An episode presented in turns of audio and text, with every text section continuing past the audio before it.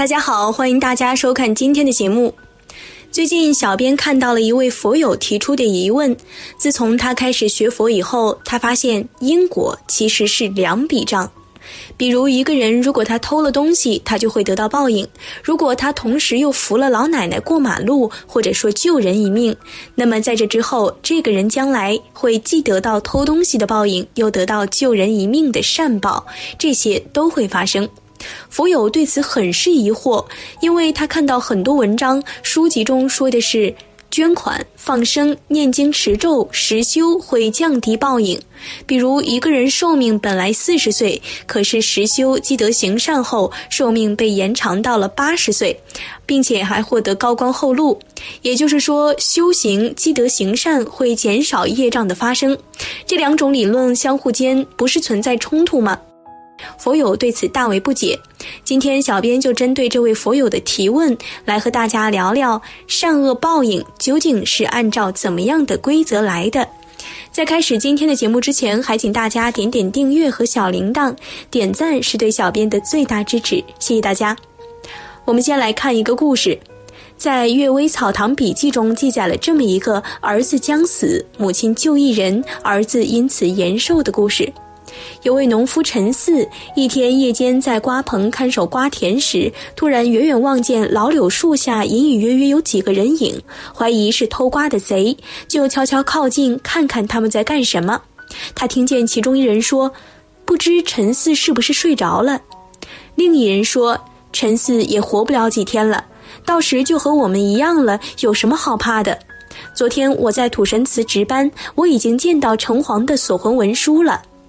另一个鬼听到后说道：“你大概还不知道吧？陈四又延长寿命了。”众鬼都疑惑地问道：“为什么延寿了？”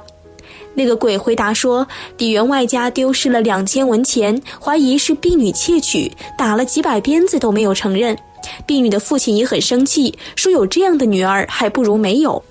倘若果真是他偷的，我一定要掐死他。”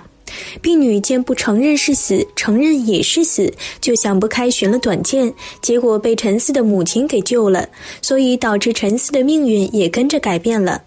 原来陈四的母亲和李员外家是邻居，刚好撞见婢女寻短见，于是就偷偷把她救了下来，并点卖了自己的首饰衣服，得到两千文钱送给李员外，说是我这个老婆子昏了头脑，一时见钱眼红就拿走了。原以为主人积蓄很多，未必能够发现丢了两千文钱，不料却连累婢女，心里实在过意不去。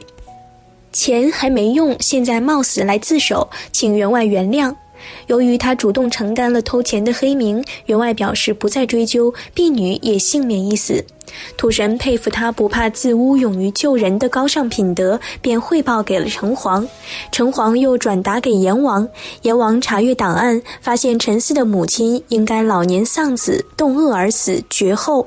因为这件功德，判陈四借来生的寿命延长今生，以便他为母亲养老送终，延续香火。后来，那个婢女嫁给陈四为妻，一年后产下一子，取名陈寿。九年后，陈四母亲去世，在办完丧事后，陈四也无疾而终，而婢女则抚养孩子长大成人，延续了陈家香火。你看，多做善事肯定是好的，但是善恶报应其实是两条线，因果不爽，报应也不爽。这位佛友对于善恶因果的理解是完全没有问题的。有人可能会问，为什么有的人做了大善会延寿，会获得命运的改变呢？那是因为大善会触发善报快速成熟，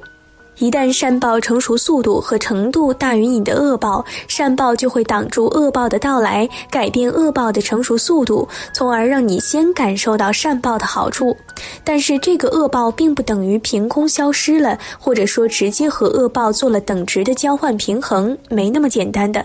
除非你刻意将这些善行的功德回向给你自己的冤亲债主、缠身灵，而你的债主也拿够了走了，否则善恶不会自动抵消，还是一码归一码，恶报还是在那里的，只是你可以想办法不让它成熟，做极大的善事，就可能会产生这样的情况。但是由于我们无量劫所造的恶业太多了，所以也不是说你做了一件极大的事，往后就可以安枕无忧。大善行只是挡住了就近要成熟的大恶业，但与此同时，还会有其他的未来的恶业会逐渐成熟，伺机展现。所以，行善也不是一次性的行为，要一直做，生生世世的做。你要是能让很多恶业一直不具备成熟的条件，那也是你的本事了。那为什么有的人做了善事却没有感受到善报，还需要承受着种种恶业报应的痛苦呢？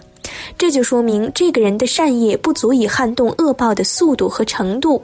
假设恶报的重量是一百斤，这个人是做了很多好事，但是加在一起是一斤，那么你怎么去撼动那个一百斤呢？撼动不了，自然是继续感受恶报。或者说，这个恶报已经基地成熟了，还有三秒就要展现出来了。你现在才做善事，这个善事的成熟要十秒，那么肯定恶业还是会来，会把之后要成熟的善报暂时障碍住。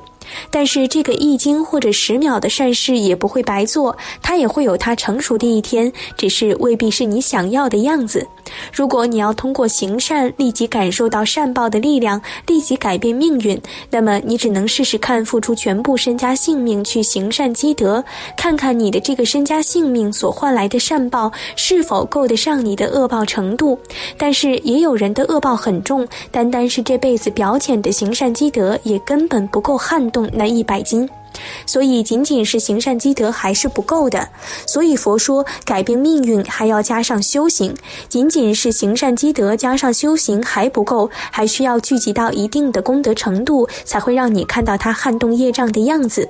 而修行可以消业障，也可以开智慧，更可以增福。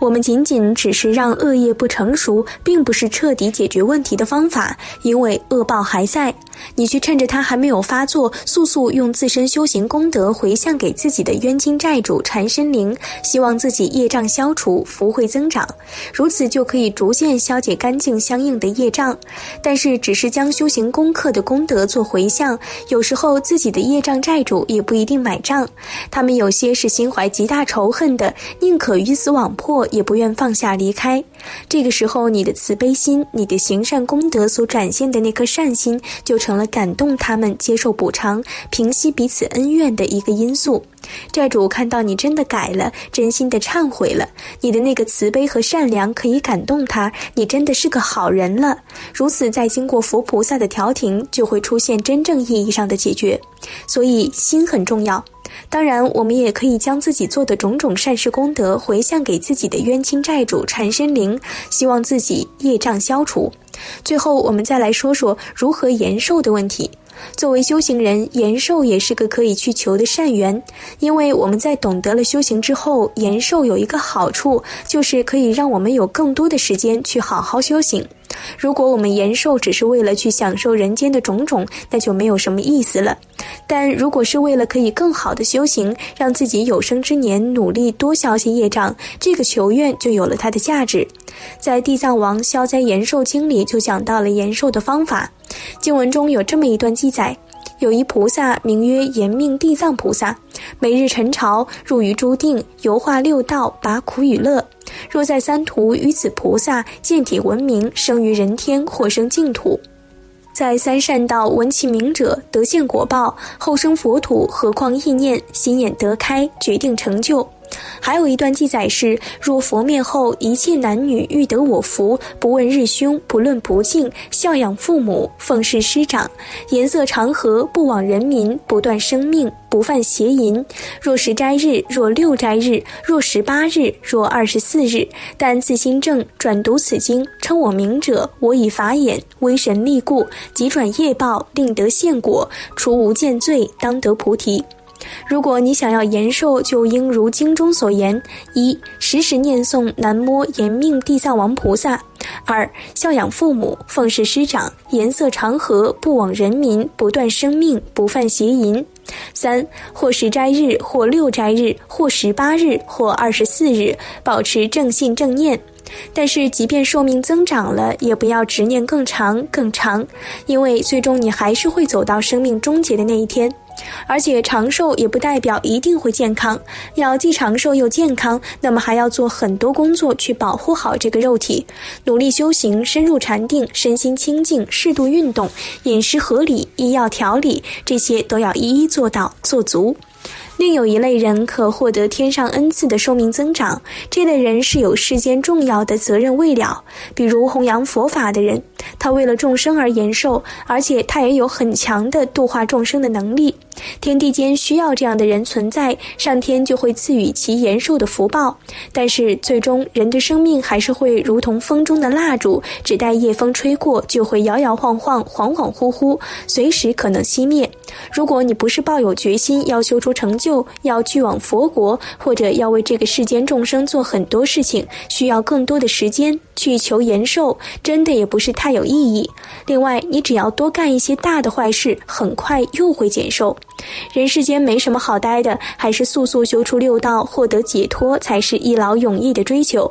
好了，今天的内容就和大家讲到这里了。善恶报应是两条线，因果不爽，报应也不爽，所以别再指望做点善事就能消除你自身的恶报。在行善积德的基础上，我们还要努力修行，从而获得改变命运的机会。期待大家在下方评论区留下自己的感悟。那我们下期节目再见。